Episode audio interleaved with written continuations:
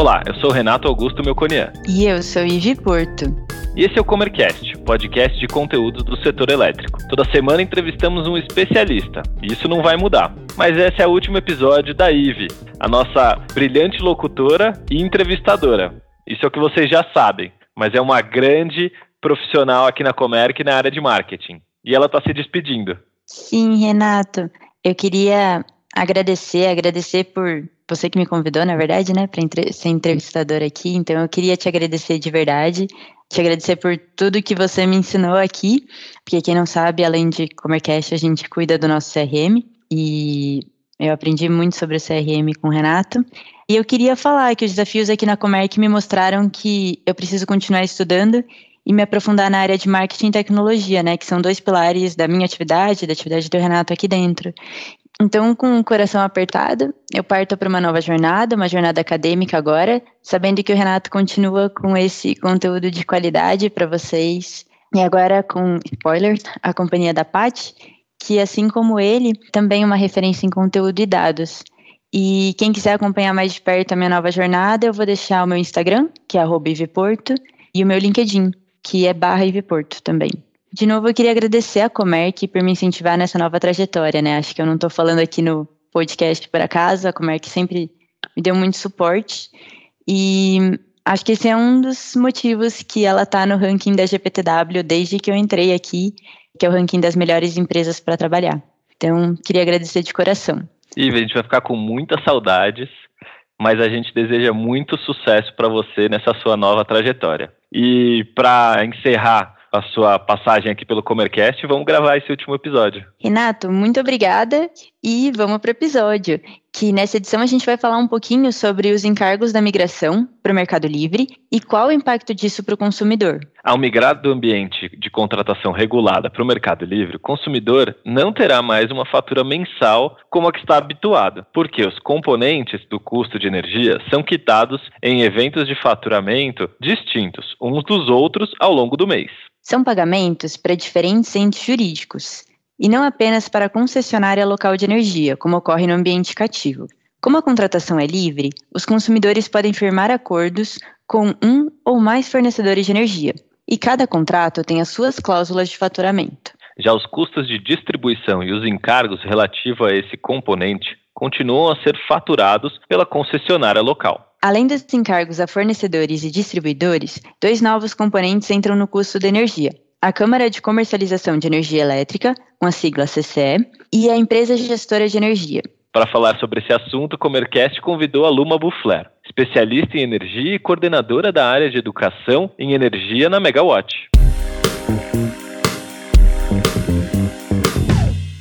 Luma, seja muito bem-vinda novamente ao Comercast. E antes de começar, vou pedir para você contar um pouquinho para gente quem é a Luma no Mercado Livre, a sua formação, a sua carreira e trajetória. Obrigada, Renato. É um prazer estar de volta. Bom, eu sou engenheira de produção, pós-graduada em economia pela Universidade Federal do Rio Grande do Sul, e eu me inseri no mercado de energia já na época do estágio. Eu trabalhei com consultoria e gestão de consumidores livres na GV Energy, que agora é Indy, lá em Porto Alegre, de 2012 até 2016. Lá eu cuidava de todos os detalhes da vida do cliente no mercado de energia, desde processo de migração, adesão na CCE, estratégia de contratação, acompanhava os eventos financeiros, fazia treinamentos e reuniões, além do relacionamento do dia a dia. Então, assim, foi uma imersão bem grande no mundo da energia e eu tive uma curva de aprendizado excelente nesses quatro anos. Em 2016, quando aconteceu o boom de migrações para o Mercado Livre, eu recebi uma proposta da Comerc Energia para mudar para São Paulo e atuar como gerente comercial.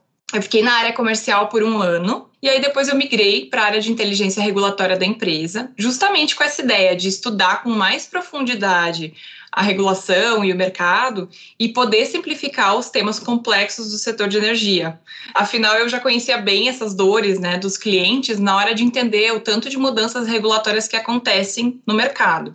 Foi lá que a gente iniciou, então, com a ideia e com a estruturação de uma empresa de inteligência do Grupo Comerc.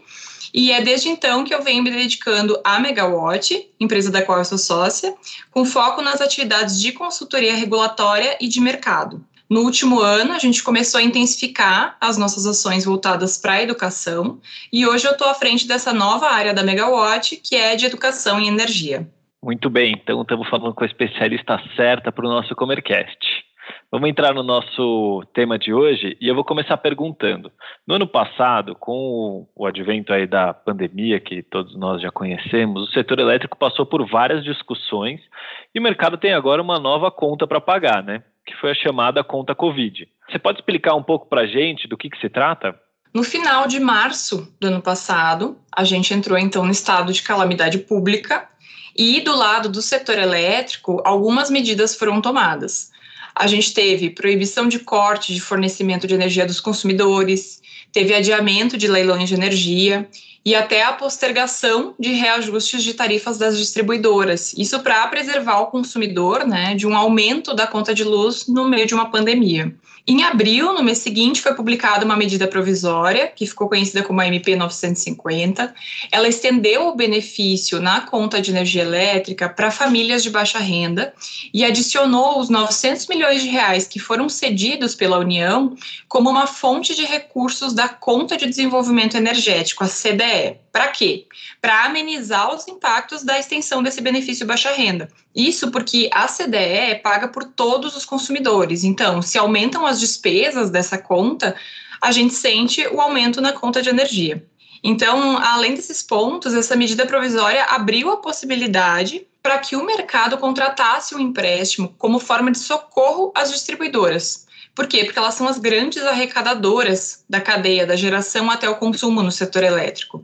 E esse empréstimo também ficou acordado que ele deveria ser pago por meio do encargo tarifário da CDE, que está embutido dentro da tarifa de energia. Também nessa época, nessa MP, ficou determinado que os consumidores que decidissem migrar para o Mercado Livre a partir da data de publicação dessa medida provisória, que foi dia 8 de abril de 2020, eles teriam que levar junto para o ambiente livre a obrigação integral do pagamento desse empréstimo, assim como se eles permanecessem no mercado cativo ainda durante a vigência dessa medida provisória, né, o empréstimo foi de fato contratado, foram firmados os contratos e foi criada a conta Covid, que está sendo gerenciada pela CCE, a Câmara de Comercialização de Energia Elétrica. Foram 14,8 bilhões de reais emprestados para essas distribuidoras e eles foram emprestados em parcelas né, de julho de 2020 até janeiro de 2021. Certo. E qual que é a finalidade do encargo de migração? No momento que as distribuidoras solicitaram o empréstimo, elas precisaram apontar, por meio de um documento, quais os motivos que deram causa aos problemas de caixa que elas estavam enfrentando naquele momento e qual o montante financeiro que elas iam utilizar para cada situação.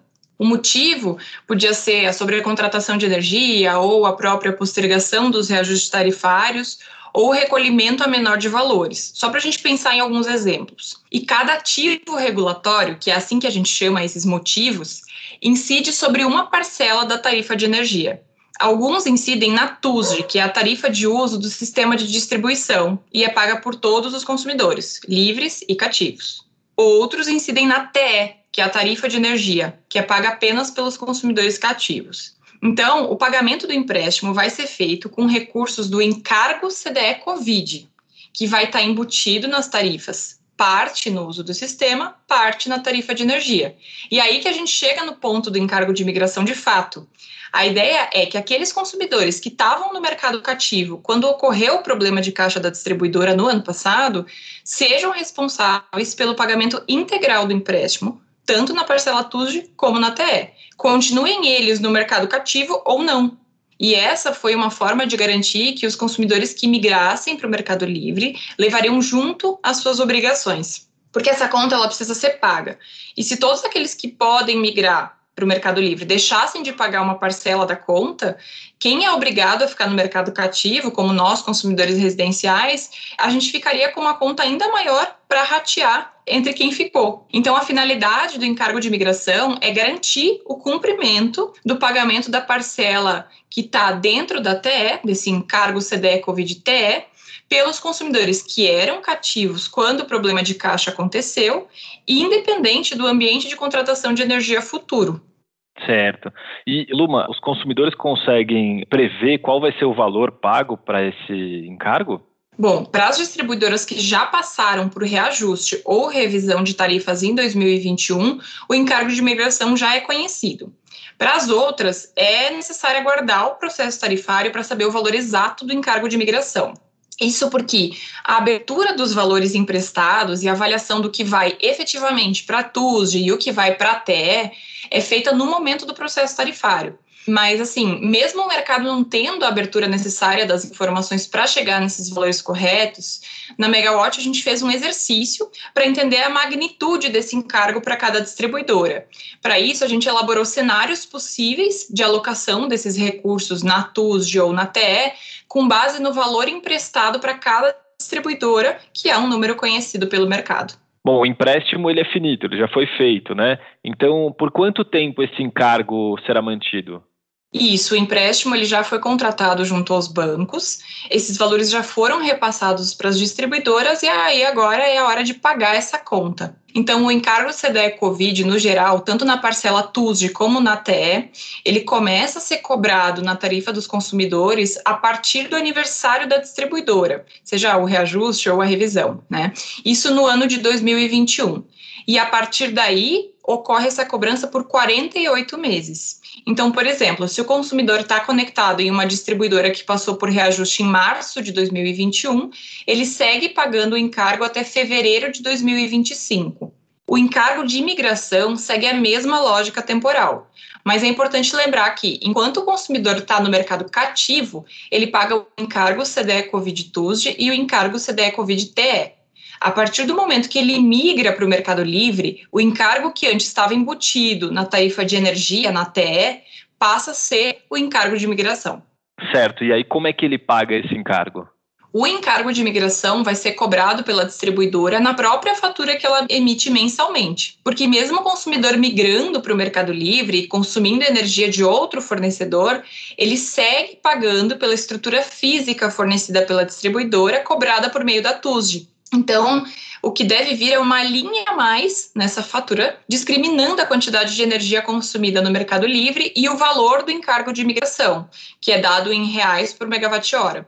O valor total a ser pago a título de encargo de migração a cada mês vai ser a multiplicação desses dois valores. Tá bom, então eu estou entendendo que quando o consumidor migrar para o Mercado Livre, ele não está adquirindo um novo encargo, né? Ele só está fazendo uma transição, certo? Exatamente. O encargo de migração não é um custo que surge pelo fato do consumidor estar migrando para o mercado livre. Na verdade, o consumidor já tinha esse custo no mercado cativo, só que, como a distribuidora não vai mais faturar a energia desse consumidor quando ele estiver no mercado livre, foi necessário dar um nome para essa obrigação de pagamento que vai continuar existindo. E esse nome foi encargo de migração. O que é importante de fato é que nos orçamentos dos novos consumidores livres, o custo com encargo de imigração seja considerado. E quem já estava no Mercado Livre quando essa medida provisória foi publicada também paga pelo encargo CDE Covid, mas só na parcela de uso do sistema de distribuição, a TUD. Certo, entendido. Então, considerando tudo que você explicou, sabemos que ainda assim há vantagens para o consumidor migrar para o Mercado Livre. Quais são elas, Luma? Cada empresa vai entender o que é ou não vantagem do ponto de vista do seu negócio. Mas, de fato, o Mercado Livre permite, por exemplo, que a empresa negocie o preço da energia e as condições de contratação. O que, além de gerar economia, dá mais previsibilidade para essa parcela de custos. E um outro ponto que tem conquistado relevância para muitas empresas é a questão da sustentabilidade e da responsabilidade socioambiental. Como o consumidor tem a liberdade de escolha do fornecedor, ele pode optar por realizar a contratação com um gerador de energia de fontes renováveis, por exemplo. A partir daí, ele pode inclusive emitir um certificado que comprove esse consumo de fontes renováveis e a contribuição com a redução da emissão de gases efeito estufa na atmosfera. Luma, para finalizar, como que o consumidor pode ficar inteirado sobre esse assunto e outros do mercado livre do setor elétrico? Ele pode acessar a plataforma da Megawatt e conferir as notícias e análises que a gente preparou sobre esse tema. Lá ele encontra também a área de conhecimento, com vários conceitos que explicam mais sobre as siglas que a gente falou aqui ao longo da nossa conversa, uma base de dados bem completa sobre o setor, além dos nossos cursos expressos, explicando como funciona a formação de preços e um pouco mais sobre o mundo do mercado de energia. Luma, muito obrigado pela sua participação aqui. A gente espera você sempre no Comercast. Eu que agradeço o convite, foi um prazer. Até a próxima.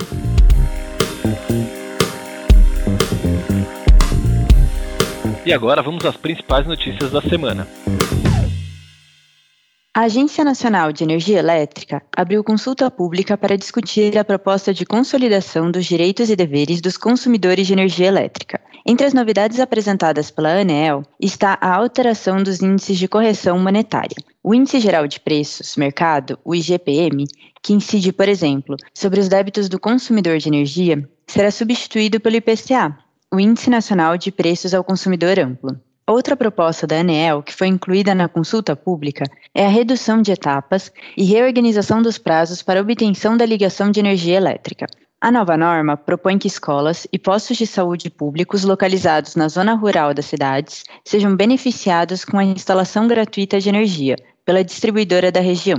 A consulta pública estará disponível para contribuições até 22 de junho. Serão realizadas duas audiências públicas virtuais nos dias 19 de maio e 16 de junho. Mais informações estão disponíveis na página da ANEEL na internet. Comitê de Monitoramento do Setor Elétrico decidiu acionar todas as usinas termoelétricas que estejam disponíveis no país para garantir o suprimento de energia. Neste período em que o país atravessa uma seca histórica na região das usinas hidroelétricas.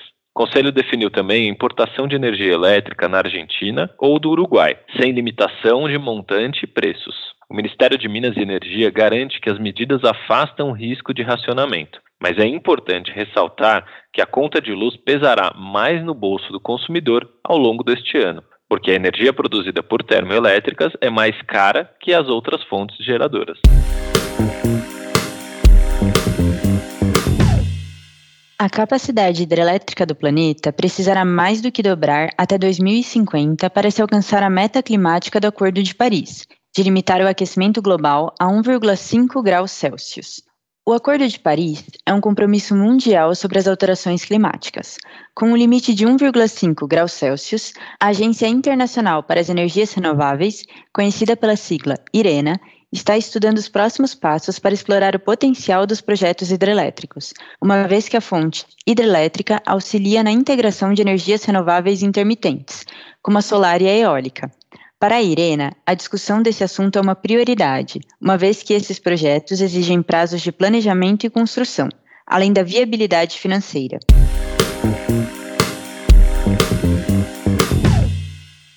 O Ministério de Minas e Energia já estabeleceu as diretrizes para a realização do leilão de geração de energia nova A-5, marcado para o dia 31 de setembro de 2021. O certame irá negociar projetos das fontes eólica, solar fotovoltaica, hidroelétrica, termoelétrica, biomassa, de tratamento térmico dos resíduos sólidos urbanos e a gás natural. O início de suprimento de energia elétrica deve ocorrer em 1 de janeiro de 2026. Os empreendedores que quiserem participar do leilão devem requerer o cadastramento e a habilitação técnica dos respectivos projetos à empresa de pesquisa energética, a EPE. As instruções necessárias estão disponíveis na internet, no endereço www.epe.gov.br. Gostou desse episódio? Ficou com alguma dúvida ou tem alguma sugestão de tema para o Comercast? Mande para a gente em faleconosco.comerc.com.br ou nas redes sociais. Até, Até a, próxima. próxima.